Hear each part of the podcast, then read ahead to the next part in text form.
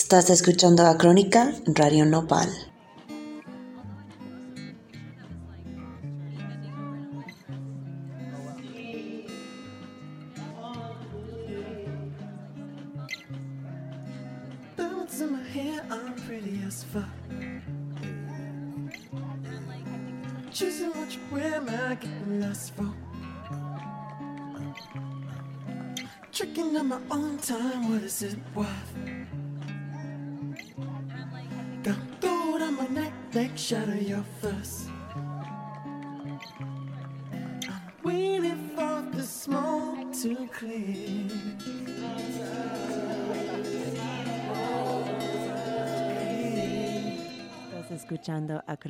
En Radio Nopal. Lo que suena ahora es Smoke por Blood Orange. Ahora regresamos con un chala canábica con Dolores Black y su mamá Flor.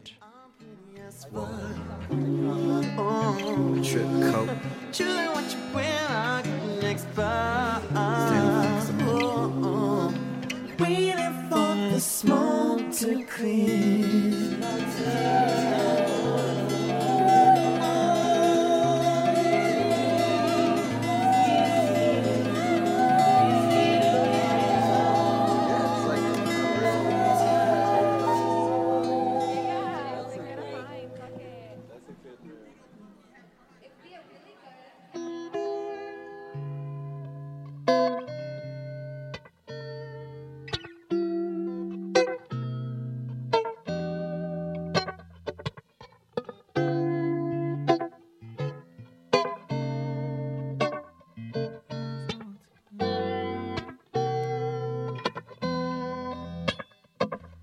The sun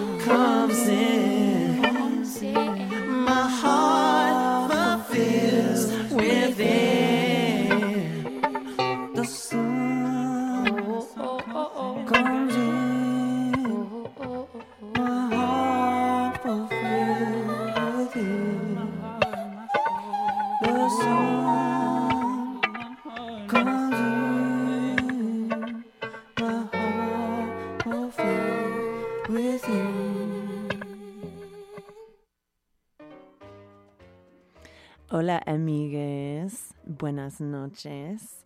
Yo soy Kat Donahue y estamos en otro episodio de Crónica, el número 64 para ser exacto. Acabas de escuchar Smoke por Blood Orange, una canción del álbum del año 2018 Negro Swan, Negro Swan. Un- una canción que un gran consumidor de cannabis, este Blood Orange, también conocido como Dev Hines, dice que fue improvisado. Entonces, no sé, una rola tranquila, lleno de humo para empezar nuestro episodio el día de hoy. Em, también quiero desearnos todo, todo es un Día Internacional de los Pueblos Indígenas llena de paz y educación y decir muchas gracias a la gente nahuatl, otomí, mixteco, zapoteco, mazujua, mazateco, totonaca y todas las otras personas y gentes que han cuidado de estas tierras hace tiempo inmemorable. Muchas gracias, muchas gracias. Eh, hoy en el show tenemos dos invitadas muy especiales.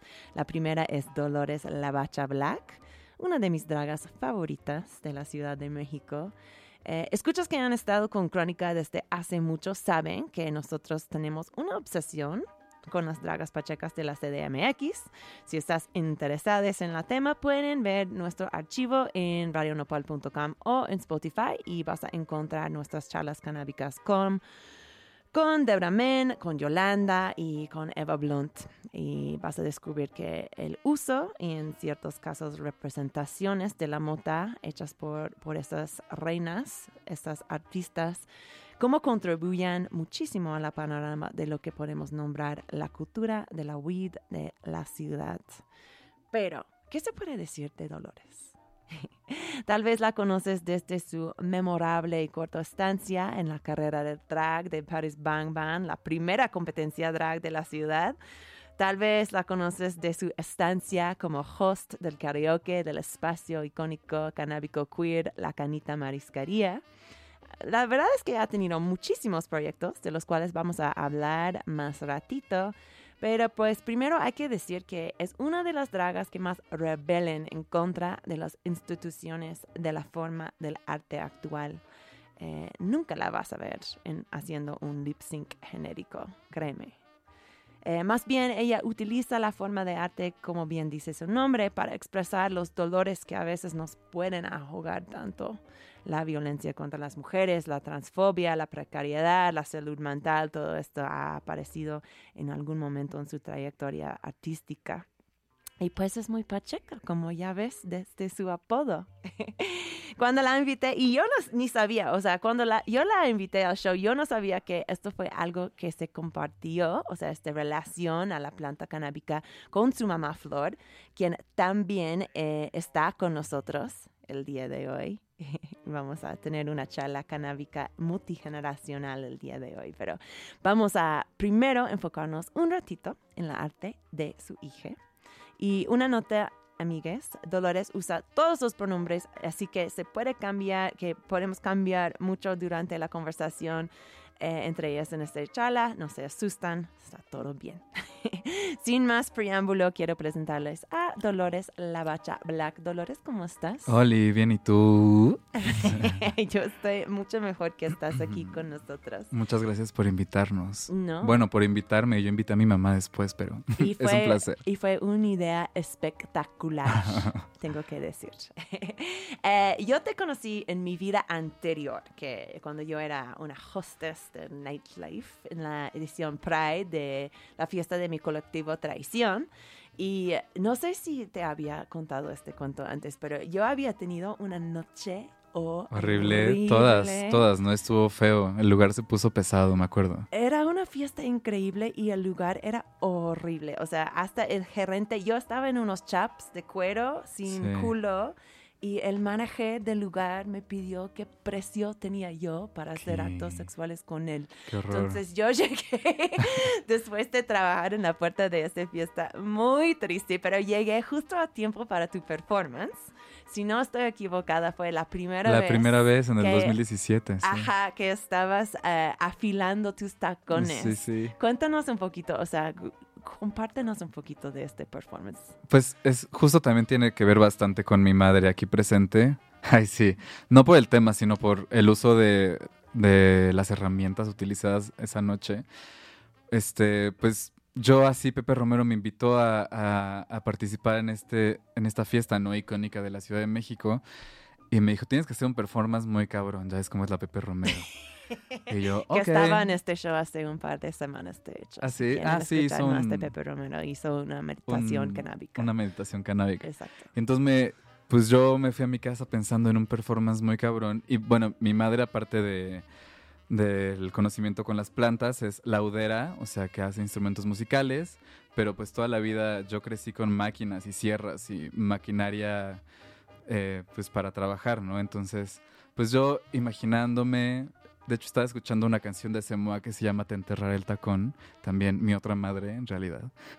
Shout out Samoa. Este, besototes. Y entonces, pues se me ocurrió como que tenía la imagen de, este, de estas personas que afilan los cuchillos en las calles de la Ciudad de México con bicicletas. Y dije, ay, estaría padrísimo afilar un tacón literalmente, no, no, no solo metafóricamente. Y entonces le dije a Flor, ay, es que me gustaría afilar un tacón. Me dijo, ay, pues aquí tienes el esmeril. Y ya Flor lista. me, me dio permiso de, de pintarlo de morado y ya modifiqué los tacones y, y pues armó y luego ya hice un- una voz en off, un- como el monólogo este, ¿no? Que habla de, de que nuestros tacones son nuestra arma más letal y de pues como empoderarse de, de pues de nuestras identidades y tal. Y también era un momento bastante oscuro porque, ah, bueno, estaba, hay todavía, somos el segundo país a nivel mundial, mundial en transfeminicidios, pero me había marcado mucho una muerte de Paola Buenrostro y de Alesa Flores, que fueron muy juntitas. Alesa Flores era una activista trans que asesinaron y bueno, Paola también. Y entonces, pues, pues era eso, ¿no? Como, como siempre estar alerta porque pues vivimos en un, en un país transfeminicida, feminicida, en una sociedad machista y violenta y, pues somos cuerpos vulnerables, ¿no? Y entonces pues era esa la metáfora de usar el tacón como la- el arma más letal, ¿no? Y, y fue lindo y después eso llevó a que esa misma noche también lo vio Arturo Gómez y decidimos hacer un corto documental que se llama Fila tus tacones. Y Claro, pues, lo recuerdo, Ajá. lo recuerdo. el resto es historia, cariño. Era muy bonito y, y no sé cómo sabías que yo necesitaba como un, un, no sé, un empuje o algo, pero después del performance me regalaste Sí, este tacón. Había dos tacones, uno lo, lo aventé y le cayó a alguien, una amiga, y la quemó porque estaba muy caliente de que Oh my gosh. Marian Rocha, un besote también. A ella le cayó y no sé si lo no sé qué pasó ahí, pero pues le quemó, ¿no? Y después el otro, me acuerdo de estar platicando contigo al final en la barra, así, ¿no? Algo así. Sí, pero sí, te lo sí. di. Sí, era muy bonito. Estaba conmigo en, en varias casas. No, todavía no lo tengo, pero sobrevivió varias mudanzas, Qué te lo chido. juro.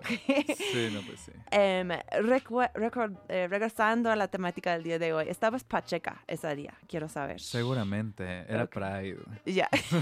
¿El cannabis tiene alguna, o sea, qué relación tiene la cannabis en tu arte? O sea, ¿tienes un rito creativo que haces con la planta o Pues, cómo lo usas? En realidad, eh, cuando voy a hacer algo, performance y tal, prefiero no fumar un poco porque luego me distraigo, soy una persona demasiado distraída. Mm. Y entonces, más bien, mi ritual es después, cuando ya puedo relajarme y, y estar más en paz después de todo el rush que incluye el escenario y tal. Me gusta más fumar después y relajarme mejor. Claro, claro, claro. Y pues, por cierto, tienes, eh, tu apodo tiene un La significado eh, canábico, la bacha. ¿De dónde vino este apodo? ¿En, en qué momento lo adoptaste? Pues antes me llamaba solo Dolores Black y pues en realidad yo no hablo inglés. Mm. Y entonces como que se me hacía medio raro mi apellido, pero ya, pues ya tenía, ¿no? El Dolores Black. ¿De dónde vi- vino Dolores Black? Dolores Black, pues no sé, como yo necesitaba poner algo en mi Instagram para que la gente me encontrara, ¿no? No solo. Dolores porque hay mil Tienes Dolores. que tener un nombre, sí, Tienes, sí. tienes que tener algo para que, ajá, entonces pues me puse Dolores Black, no sé, por pues, negro, noche eh, y tal. Y luego, mm, pues algún día yo decidí la bacha y ya se lo agregué a mi nombre, ¿no? Dolores la bacha Black para tener este, esta ch tan representativa en Chilangolandia. Ay, sí. Y ya, pues porque soy la bacha, una pacheca, y no sé, como ta- también la bacha es un momento especial del porro, ¿no? Súper, es como sí. buena. Eh, y ya me gusta. Eres como- muy de la bacha, o sea, eres esa amiga que siempre está como chupando. ¿Con la bacha? La, la última de la bacha. Pues a veces, depende. Antes, cuando, cuando no tenía, bueno, este... cuando, no, hay mota. Cuando bueno, no hay mota, exacto. claro. Este, una es muy bachera, ¿no? Entonces, en el cenicero deshaces la bacha para, para ponerle a la pipa y fumar, ¿no? Hay, hay momentos precarios de la marihuana. Obvio que sí, obvio que sí. Había. Había, dice la Dice mamá, mamá. había. Ah, Vamos a hablar sobre esto al ratito, mamá. Em, eh, quiero cubrir un poquito de tus proyectos actuales. O sea, tienes una diversidad de cosas en que estás trabajando ahora mismo. Em, cuéntanos de tu grupo musical. El fantasma del jacuzzi y sus Pikachu salvajes, pues yo antes de, antes de tener este proyecto con, con esta alineación tenía una banda que se llamaba Los Yo Nunca Nunca con Tamara, la guitarrista Kumi, cumbias borrascosas. Y nada, hacíamos, nos juntábamos a hacer canciones catárticas para desahogarnos, no musicalmente brillante la verdad, pero solo era un momento de, de amistad y de cotorreo y de pacheques y de... ¿Qué tipo de música era? Pues le decíamos etnopunk porque usábamos un gilófono, que es como una marimba chiquita, usábamos Mm. una jarana del son veracruzano y una guitarra eléctrica y un, un como un equipo de sonido de karaoke donde tenía integrados micrófonos entonces pues hacíamos así era era como música catártica del momento y, y ya luego eh, pues como que evolucionó al fantasma del jacuzzi con Amato que que es quien hace todas las quien graba las canciones y quien nos presta equipo y tal y ya ha, ha ido evolucionando y ahora pues estamos a punto de sacar un, un nuevo disco ah, Qué emocionante. de un par de canciones y así se vienen cosas medianas Ok, y pues, grandes ojos y chicas también. Un saludo al fantasma del jacuzzi. Estamos en el, en el Spotify y en Bandcamp. Nos pueden comprar los viernes de, de Bandcamp. Hay un viernes al mes que, que todas las ganancias se van directo a los artistas. Claro, el primer viernes del El primer mes. viernes de mes. Entonces, si quieren comprar nuestra música, el primer viernes de mes sería ideal. Perfecto, muy buena, muy buena promoción ahí. Em, también eres directora de videos musicales. Eh, armaste un proyecto que, ya soy, ya que suena soy. sumamente directora. pacheco, que es un, video de músico animado de que cumbión de Aliwawis, eh, Son Rompepera y si no estoy equivocada, Mare, Mare, Advertencia Advertencia Lírica. Lírica. Ajá. Eh, la rola salió hace unos meses, pero este video tenemos pendiente. ¿Qué tienes planeado por esta parte visual? Pues es un video en stop motion. Eh, bastante divertido. Y pues nada, es animación en plastilina. Y, y ya, este, pues ya debe estar a punto de salir porque se acabó ya hace como un mes, pero todavía faltaba la postproducción. Mm. Entonces están trabajando en ello. Chente, ya apúrate, ya urge que salga este video. Ahorita me encontré a Timo, el representante de los Rompepera, justamente. Ah, yo Timo, estaba- ya voy, ya voy, Timo, ya voy. Ahí va a salir el videoclip. yo, yo me emborraché con Timo justo la Ay, semana ¿ah, sí? pasada. Saludos, Timo. Saludos, Timo. Wow. Felicidades porque van a estar en el Vive Latino los, los Rompepera. Órale, Estaría muy bueno usar visuales de la canción. Ah, fíjate, Timo, háblame. Vamos a, vamos a- vamos a hacer unos visuales ahí con el material extra. Porque la verdad es que yo nunca había hecho. bu- Bueno, hacía stop motion en plastilina, pero a un nivel bastante amateur. Y entonces Ali Guagua, eh, pues se le ocurrió hacer este su videoclip de, de Ay que cumbió en, en- en stop motion y me, me dijo, yo pensé que iba a ser una cosa muy fácil, rapidísima, pero bueno, Eh, no. no, es bastante complejo. Y aparte como, pues como fui la, la parte creativa, o sea, normalmente en los videoclips hay un departamento de vestuario, un departamento de maquillaje, un actores, hay escenógrafos, ¿no? Pero acá pues es meramente hecho todo por mí y por Semua. Oh my God. O sea, e- era todos los departamentos, ¿no? El, era desde actores hasta vestuarista, maquillista, este, ahí con el Alexei, que hizo la cámara y producción. Un saludo a Alexei, también gran marihuano. Pues sí, fue un video bastante pacheco. Sí Igual y tal, suena, ta- tal sí vez suena. nos tardamos tanto porque somos bien marihuanas, pero muy divertido. Muy, Pues muy qué divertido. chido. Estoy muy emocionada para ver. Sí, a mí me urge que salga ya. A mí me urge también. Va, y la, eh, y la última cosa es que acabas de filmar tu primera película como actriz. Sí. Eh, yo sé que todavía no se puede tal vez soltar todos los detalles, pero ¿qué nos puede conta- contar de esa experiencia de tu primer turno Mi como primer- protagonista? Sí, pues fue bastante-? Bastante chido. Eh, un proceso largo, pesado. Hacer una película es bastante cansado. Aparte fueron llamados nocturnos, entonces yo entraba a grabar, pon tu 6 de la tarde y, acababa a las 10 de la mañana en mi casita. Pero bastante chido. El actor principal, el otro actor, se llama Alberto Estrella, que es un actor que tiene bastantes, bastantes años en, en la industria. Empezó con Ripstein y pues fue una fortuna eh, estar con alguien tan profesional. Eh, era chido porque también el, el equipo de, de el crew, el detrás de cámaras, había estudiantes, había este había gente ya más, más experimentada. Y la verdad el guion me encanta, de Oscar Pereira, creo, si, si no estoy diciendo mal tu nombre. Y pues nada, increíble, la verdad fue increíble. O sea, yo estoy muy triste ahora mismo de, de ya no tener que desvelarme hasta, hasta las 10 de la mañana. Pero es, es muy chido la entrega que, que hay en este tipo de proyectos, ¿no? Porque tampoco es un proyecto con mucho dinero. Entonces, cuando, cuando está de un lado el dinero y la gente está trabajando por placer y no por que tengan que cobrar un, algo extra o algo así, pues fue, fue muy chido. Todo el equipo lo dio todo y eh, muy increíble. Pues estoy feliz que eh, se están reconociendo tu potencial Gracias. como una gran actriz, aunque me- yo sé que prefieres otros términos Sí, para tu obra, pero Sí, los actores me dan miedo, por eso te dije que actriz no, pero sí, soy mejor actriz. No, en realidad me es dijo. que, o sea, yo mejor, no, es que me quería poner actriz y performer, pero pues no, ¿qué voy a, dec- qué voy a hacer ya actriz? No, de, de- de chiquita sí estaba en mis planes. De hecho, empecé a estudiar teatro en, en Bellas, en el CEDART, en Bellas Artes. Mira, De hecho, me corrieron de una escuela de, de actuación. Como, a Pep- como a Pepe Romero también lo corrieron, creo, de la escuela de sí, teatro. de varios. De- entonces yo prefiero no usar el término actriz, pero sí, soy una dramática, ¿cómo no?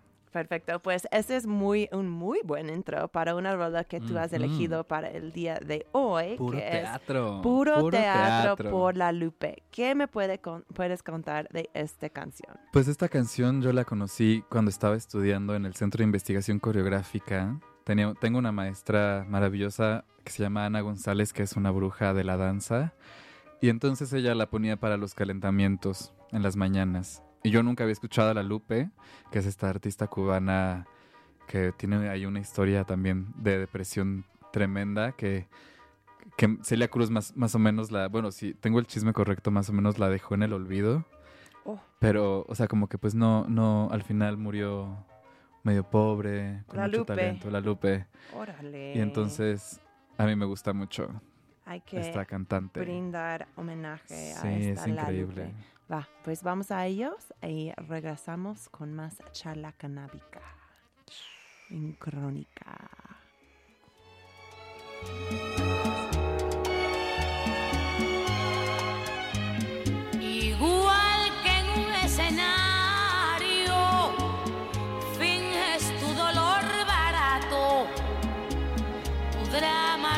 Necesario. Ya conozco ese teatro, mintiendo, que bien te queda el papel. Después de todo parece que esa es tu forma de ser. Yo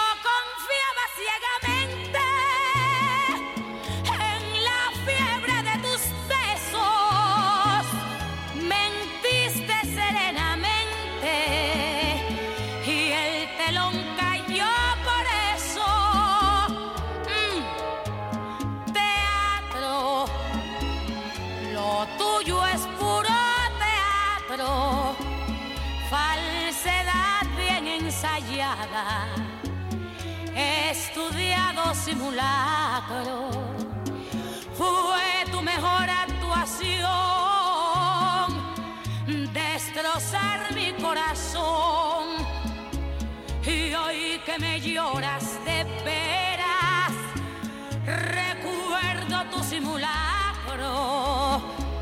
Perdona que no te crea, me parece que es teatro. Y acuérdate que según tu punto de vista yo soy la mala.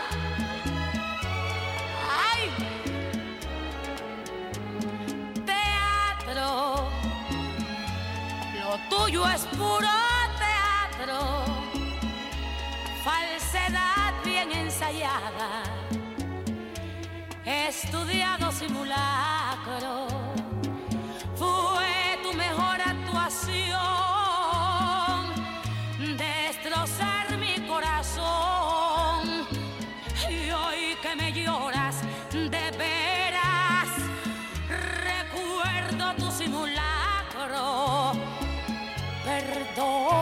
No te crea, me parece que es teatro. Perdona que no te crea, es puro teatro.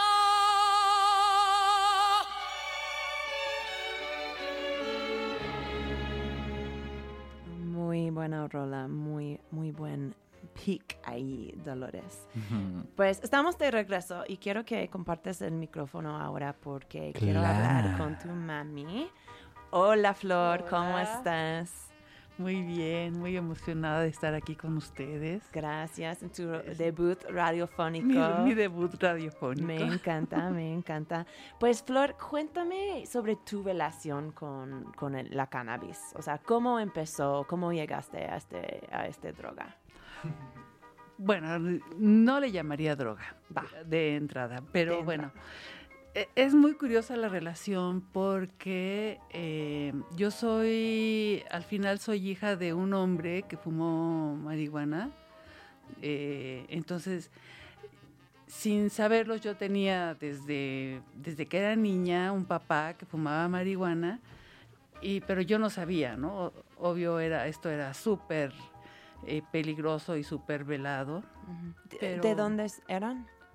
Mi papá es yucateco, era yucateco. Ok, entonces están en el Yucatán. Ajá. Ok. Y entonces él, bueno, él iba y venía, vivíamos también en la Ciudad de México Ok. ya desde siempre. Y, pero el- lo chistoso con, con la relación con la marihuana con mi papá era que había días en las que este señor maravilloso estaba todo alterado y mal y enojado. Y de repente se metía al baño un rato y salía hecho un encanto y una maravilla. Estamos en medicina.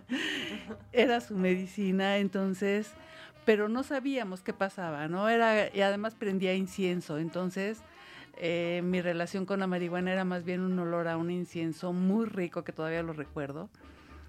Y este, pero, pero bueno, era muy bonito ver cómo él cambiaba de carácter y cómo, cómo se componía muchísimo después de, después de sus sesiones en el baño, que no sabíamos que era marihuana hasta la adolescencia, seguramente me enteré que era marihuana.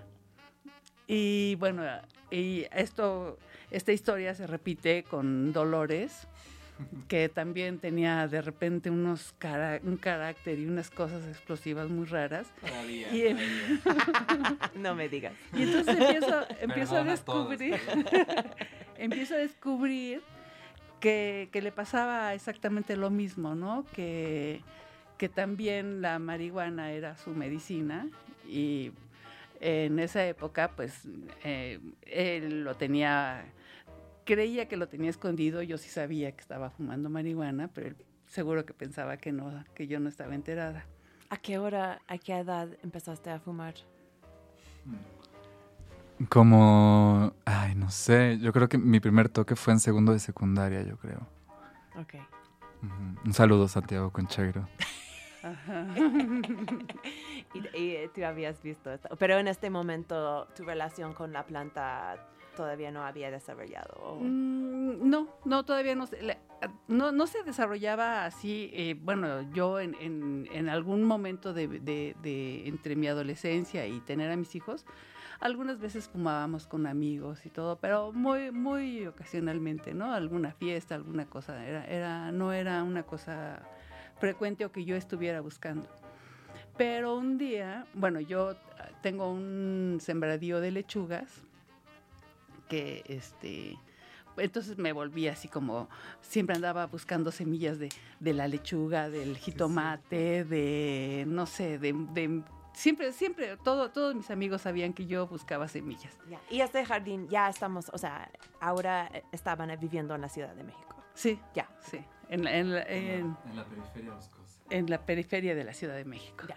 Y este, en un viaje a Sinaloa, eh, uno de los amigos de, que, con los que nos juntábamos ahí del Festival Navachiste, que seguro algunos nos están escuchando, eh, llega un chico y me regala unas semillas diciéndome que eran unas semillas, él hab- había regresado de Europa, me parece, y me engaña y me dice que me, me trae- me había traído amapolas holandesas, haz de cuenta, ¿no? Ok, Y ok. entonces yo siembro las semillitas de las amapolas holandesas y empiezo a ver unas manitas que aparecen ahí medias raras. Y dijiste, espera, esta es otra sustancia Sí. psicoactiva. Entonces le escribí y le dije, oye, estas, estas plantitas me están dando sospechosismo, ¿no? Literal, así. Entonces le, dio mucha risa, pero yo no quité las plantas. Las dejé crecer. Este, fue una la que creció enorme, preciosa. Todavía no sabíamos nada de, de cómo cultivar una planta, pero una planta de marihuana, pero quedó preciosa. Eh, después me causó mucho este, mucha extrañeza que esa planta soltaba un polvo amarillo y, la quité. algún tiempo la presumí en Facebook. Me dijeron, baja esa foto, que está peligrosísimo que estés, este, que estés poniendo una foto de marihuana en tu Facebook. Y bueno, eh, la planta era macho. Me fue robada por Dolores. O sea, este, El ma- la, ma- la planta macha, ¿por qué lo quería? No, pues me fumé una, una planta macho de marihuana.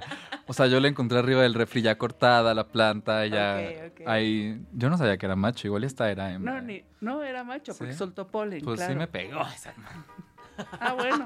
Entonces podemos decir que Aún mejor la marihuana de mamá. Sí. Y bueno, ahí fue donde empezó esta cosa de que dije, bueno, sin ningún gran cuidado logré tener una bonita planta. Sí tenía el conocimiento de las plantas por, el, por la cuestión de las lechugas y los jitomates, ¿no? Y por tu mamá, que también tu mamá era una señora de... Una diosa de las... medicina. Una mujer medicina. O sea, sí sabía, yo sí sabía sembrar. sí Ok, sabía entonces este conocimiento de las plantas de poder era algo de tu familia. Claro. Oh, claro, Claro. ok, ok. Y bueno, este, eso pasó con esa planta macho, la quitamos, tal. Yo seguí con mis lechugas y después como que pensé, bueno, ¿y por qué no? ¿No? Y entonces me conseguí unas semillas y ya las sembré ya, ya con toda intención de sembrar marihuana. Empecé, a- y porque además eh, Dolores eh, sabía yo que estaba consumiendo. Y pues yo, yo sí sabía de la planta que se consigue en el mercado, ¿no? Que es de muy mala calidad, te venden puras hojas, este, planta nutrida, quién sabe cómo. Y dije, bueno, pues si va a fumar, que fume algo hecho por mamá, Claro. Ay, algo más lindo. decente. Entonces empezó usted a crecer, la- al cultivar para su familia. Así es. Ok, ok. ¿Y cómo fue la marihuana, Dolores? Pues bien, yo también... Creo que a, la par yo intenté como tratamientos psiquiátricos y tal.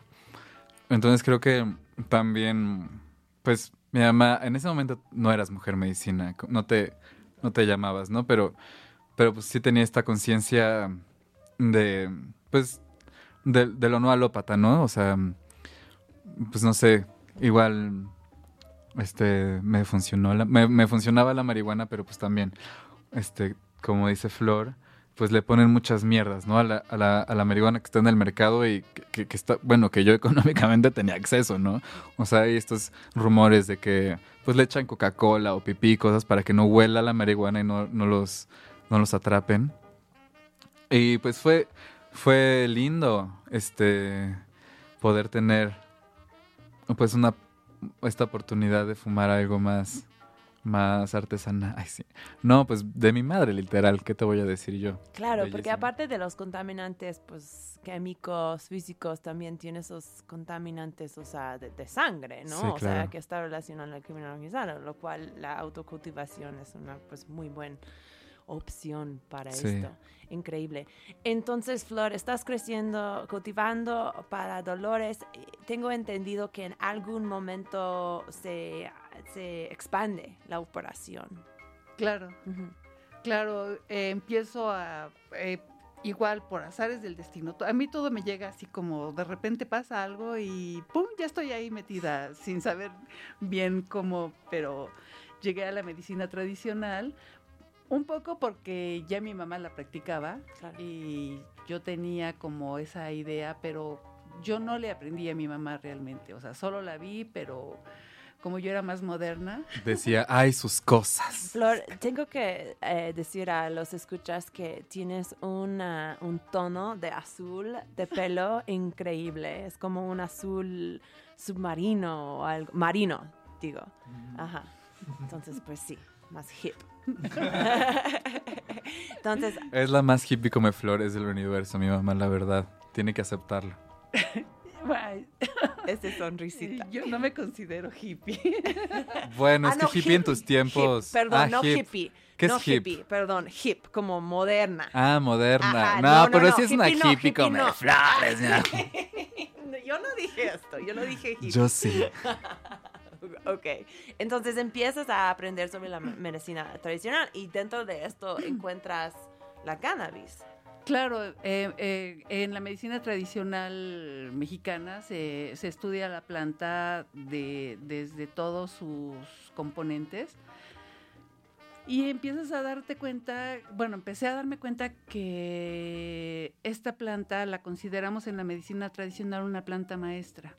Y las plantas maestras son las que te curan en todos los sentidos, eh, si es frío, si es caliente, si es húmedo, si es cali este ¿cuál es el otro?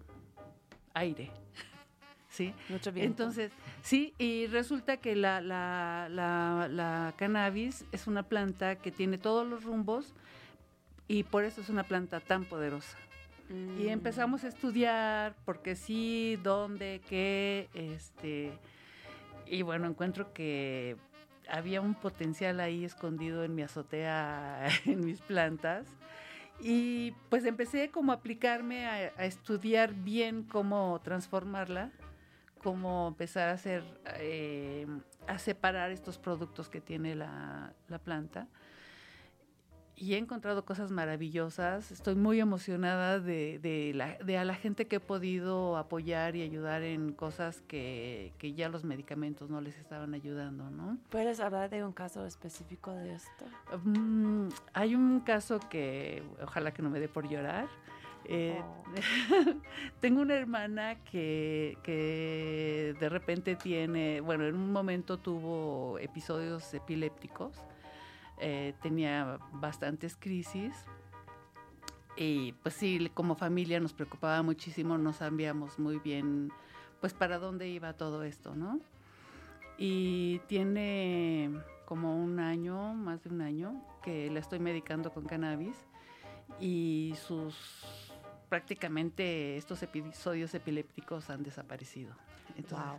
mi hermana está bastante sana, bastante bien y muy contenta de estar consumiendo su mantequilla de cannabis. Wow, me encanta, me encanta. Pues yo creo que este es un buen momento para pasarnos a la canción que, que Flor nos trajo el, el día de hoy, que es Flor de Poder por Roberto González. Cuéntanos de, de, este, de esta canción, ¿por qué querías tocarlo hoy en Crónica? Fíjate que es muy curioso. A Roberto González eh, lo, lo conocí, fuimos amigos de alguna manera. Oh, Su hija estudiaba con Bernardo, eh, con Dolores en la primaria. Y entonces éramos papás, acompañantes, fuimos un, un grupo de, de personas que en esa escuela nos acompañábamos mucho. Los niños eran muy amigos, pero los papás éramos más amigos todavía. increíble, pues qué buena, buen recuerdo traer al, al, Y de acaba hoy. de morir hace no mucho, entonces Dos también meses. hace dos meses. También esta canción estuvo muy raro porque yo la empecé a escuchar en un cover y se la puse a mi mamá y me dijo, ah, esa canción, ah, es de Roberto. Era un cover, entonces también hay una conexión muy bonita. de Y este es el ori- o- la esta es la original, sí. Ok, pues vamos a escucharlo y luego regresamos con más crónica en Radio Nopal.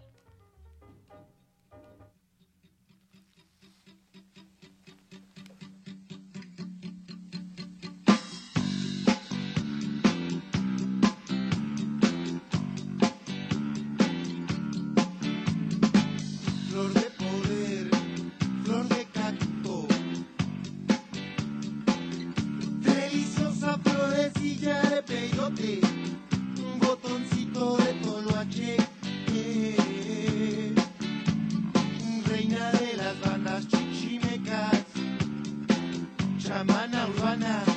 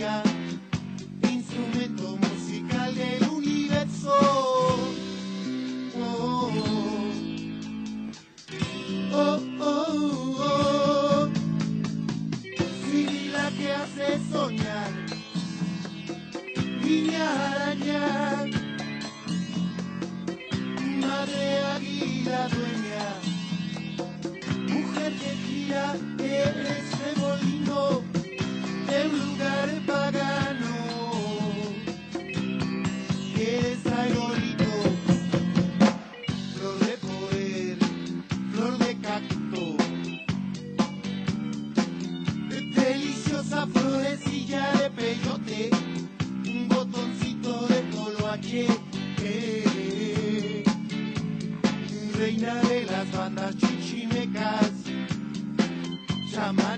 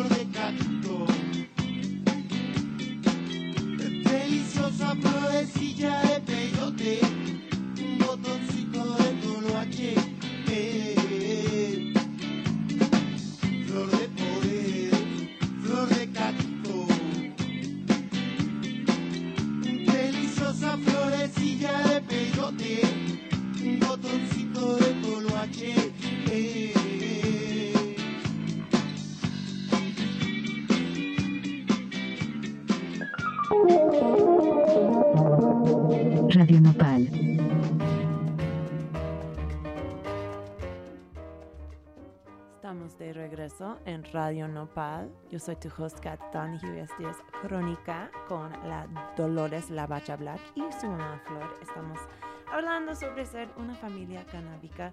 Dolores, ¿cómo crees que crecerte en un hogar así, con una mamá interesada en el poder de plantas, más abierta, eh, ¿cómo es- eh, eh, influyó eso tu trayectoria creativa? Pues creo que es un privilegio y no solo en la cuestión canábica, sino también pues en la apertura artística, ideológica. Luego sí veo, no me, no me daba cuenta, ¿no? Pero en otras realidades, este, pues no, no, no hay tanta aceptación o, apertura, ¿no? Y, y- y eso agradezco tener esa, ese chance de, de, pues de poder vivir diferente, ¿no? También mi madre tiene una cosa muy autónoma, eh, anarquista, feminista, que ni siquiera ella lo nombra así, pero nunca ha tenido quizá un jefe que esté atrás de ella. Ella tiene su taller en la casa y en la azotea sus plantas y pues la autonomía creo que es algo muy importante. Y también el autocultivo, ¿no? Digo, no solo de marihuana, sino también pues las lechugas sí se venden y todo, pero pues es es un aprendizaje muy cabrón que quizá de pronto ella no se da cuenta, sí, quizá más, más, este, intern- no sé, más en segundo plano, pero pues ha sido increíble.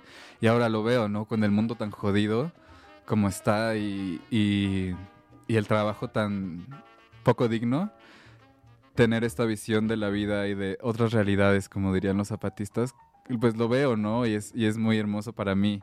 Y por eso quería que traerla, ¿no? Porque pues yo soy yo, pero no sería yo sin ella. Entonces, pues también compartir, quitar estigmas, sobre todo, ¿no? Que un día la travestí, hicimos un show en la carrera drag de México y también no sabíamos, pero fue muy fuerte, ¿no? Para la comun- comunidad que, que una travesti estuviera en el escenario. Y ahí me empecé a dar cuenta, como, ah, esto estaría bueno compartirlo, ¿no? Si yo tengo este privilegio y libertad y, y regalo, pues, pues creo que más gente podría aprender de ello y conocer, no sé, otras formas de existir, reexistir, resistir.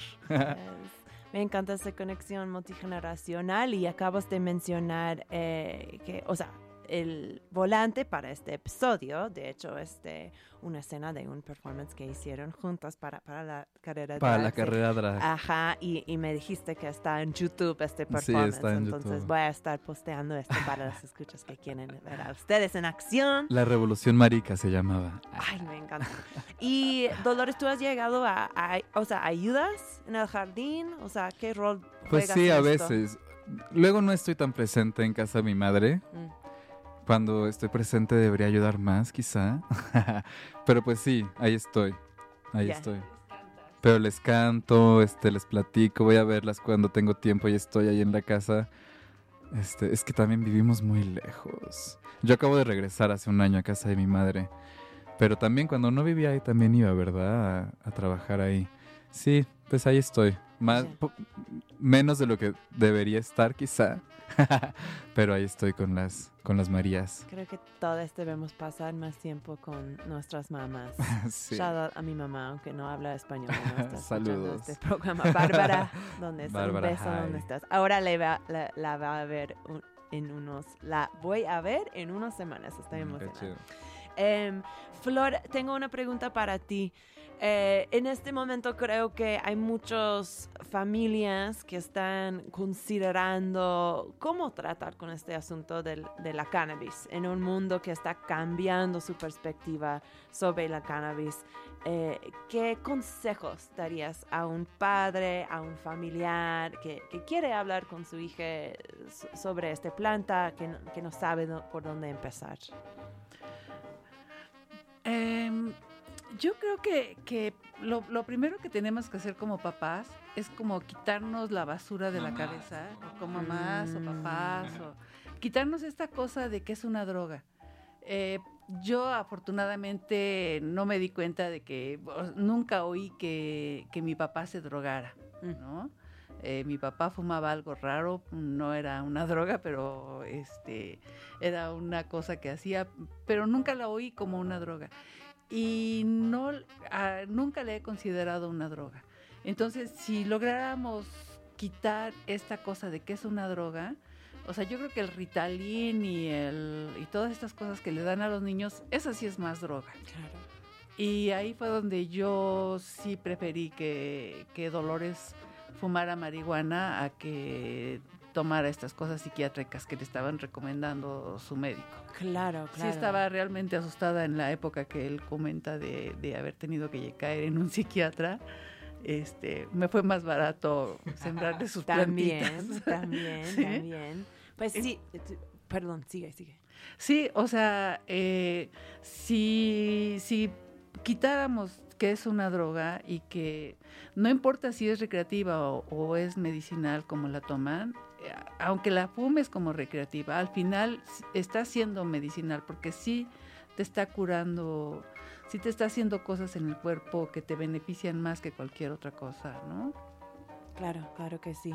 Y creo que sí es importante como fijar en esta percepción de, de la sustancia, de la planta, de la droga, lo que, lo que tú dices, porque como dice, eh, aquí en México hay muchos usos tradicionales de esta droga. Yo acabo de esta planta, sustancia psicoactiva, lo que quieres decirlo. Eh, de hecho, yo la semana pasada estaba en Expo Weed, que creo que es el evento canábico más duradero de, de- de México. Eh, y había una mujer, em, una antropóloga de la INA, y pues no, ahora no puedo recordar a María, pero no puedo recordar su nombre, pero créeme que va a ser una invitada en Crónica en el futuro, no, no se preocupe, no escuchas, pero esta antropóloga había hecho un proyecto de investigación entre la, la gente otomí del, del norte, del estado de Hidalgo, y ellos se utilizan una planta que nosotros conocemos como cannabis, pero para ellos es la Santa Rosa. Y dicen, no, la marihuana es lo que fuman los marihuanos. Eh, pero la Santa Rosa es una sustancia que se, se cultivan y que usan en sus ritos de, de sanación. O sea, sanación individual, sanación de la sociedad y se comen como cruda, las hojas, las semillas.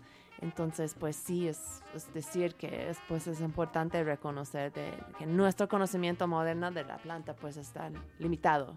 Muy limitado, Ajá. Porque además, si empezamos a, a- a revisarla un poquito más, además es muy nutritiva. Lo que decías ahorita de las semillas y las flores, este, comidas eh, con un proceso muy sencillo de acidificarla, no es tan psicoactiva y es nutritiva.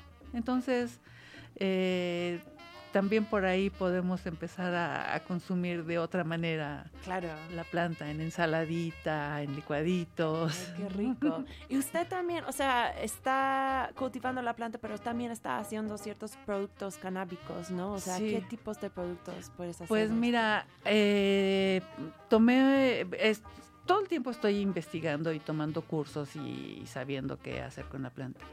Y ahorita estoy ¿En dónde haciendo- tomas cur- cursos? Pues justamente hay una persona otomí que me está enseñando el uso de la, de la, de la medicina.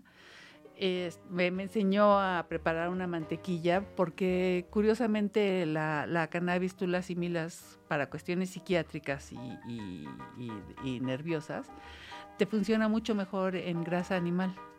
Mm. Son muy famosos los aceites y el aceite de CBD y el de THC y no sé cuánto, pero yo estoy viendo muy buenos resultados con la mantequilla, por ejemplo. Ah, Es porque se metaboliza más rápido, ¿no? Y me- va hacia donde tiene que ir, hacia el... Exacto. Te, te puedes sacar más rápido a una persona en crisis con mantequilla que con aceites, por ejemplo. Ah, wow. Y, por ejemplo, la gente que la usa para dormir eh, logra dormir toda la noche. O sea, con una toma, como es grasa animal, la metaboliza rápido, pero también dura mucho en tu cerebro. Entonces puedes dormir ocho horas sin despertar, así rico. Sueños lúcidos, que son bien bonitos. Qué rico, quiero. sí. Voy a tener, después del show, sí, le voy a estar preguntando cómo conseguir esos productos. También hace una miel, eh, que ese es full espectro. Ok. Que esa, esa miel eh, eh, tiene una historia bien bonita porque según yo la aprendí a hacer para cuestiones nutricionales, para personas que no pueden comer y que vomitan o que están en tratamiento este, de quimioterapia, por ejemplo. Algo hice, yo le hablé a mi, a mi profe y le dije, oye, algo hice muy mal. Inmediatamente recapacité y dije, bueno, no, la hice muy bien porque me quedó psicoactiva. Y Entonces es una miel bien bonita porque te nutre, te relaja y te tomas un cuartito de cucharadita más y, y te da un viajecito muy a gusto, muy, muy bonito también. Qué rico. ¿De dónde saca el miel para esta? Eh, me la trae una hermana de Veracruz. Tiene que ser una miel que se haga mantequillita para que esté este, sólida. Ujú, Se puede meter más fácilmente. Eh, tengo una. Casi nos llegamos a fin del programa, pero rápidamente. Bueno, tan rápidamente como podemos. Ah, quería saber, o sea, estamos en un momento muy específico en términos de la cannabis en México. Estamos como al borde de legalización, está bien abriendo el exceso. Estábamos hablando antes del show sobre esos anuncios corporativos de la CBD que salen en el metrobús y así. ¿Les importa esta la legalización de la marihuana? ¿Le va a afectar? O sea, ¿qué les gustaría eh, pensando en el estatus legal, en el acceso legal a esta planta? ¿Qué debería pasar en México al respecto de esto? Pues a mí me gustaría que, que no tuviera que ser legal o no legal. Que, pues, que sea una cosa natural como era anteriormente, ¿no? Que sea una cuestión de que si es medicinal, que si es lúdica, que si es eh, psicoactiva. Pues es marihuana donde la veas, ¿no? Em, al final no nos importa si la legalizan o no. O sea, yo la, la- comparto y, y la llevo a donde se necesita sabiendo que, que la legalización tiene ahí comillas y letras chiquitas que no es tan legal, ¿no? Sí, sí es legal, pero no es legal, ¿no? Y entonces, ¿dónde está ese límite? Y ahí entran intereses, ¿no? De, de farmacéuticas y, y gobierno también, supongo. Y los permisos y tal. Y la verdad es que a mí me da mucha hueva pensar en tener que ir a Cofepris y hacer trámites y Le, voy pagar una le iba a preguntar sobre esto. Sí. Ajá. Sí, este, yo creo que a mí la COFEPRIS no me puede dar ninguna cosa que no me diga un paciente que se está mejorando tomando la marihuana, ¿no? Mm. Entonces yo más bien tengo el permiso de mis pacientes, de la gente que la toma, de la gente que, que, la- que le está sirviendo. Ese es el permiso que yo tengo y es con el que voy a estar mientras pueda, ¿no? Tras, pues me parece un muy buen eh, sumario de, de lo que estamos haciendo el día de hoy. Eh, muchísimas gracias, Dolores, Flor. Ay, gracias a ti por invitarnos. No, era muy bonito tener una charla eh, multigeneracional sobre estas cosas, está muy bonito. Em, tenemos una más canción antes de, de- de irnos y es una que eh, nos recomendó Dolores. Dolores, ¿dónde está la hierbita por los destellos? Dolores, cuéntanos de esta rolita. Eh, nada, me gusta mucho. O sea, como que me pediste canciones pachecas y Sí. es la única que recordé. Me gusta mucho este tipo de música también. No sé si la conoces, quién sabe.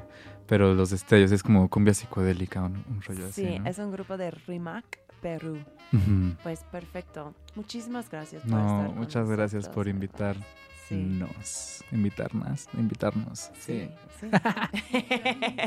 Vamos a fumar. Un saludo a todas este, quienes nos están escuchando. Muchas gracias. Fumen, cultiven, coman y beban, nutranse. Gracias, Flor. Qué bonito que estuvimos en esta plática. Gracias, Kat, también a ti. Muchas gracias. Y escuchas, gracias por, eh, escuchas, quédate aquí en Radio Nopal para Esencia programada con el amigo canábico Horacio Warpola y pues regresa el próximo lunes a las 9 para otra charla canábica. Este ha sido Crónica. Yo soy tu host, Kat Donahue.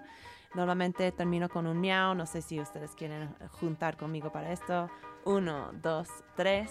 Miau.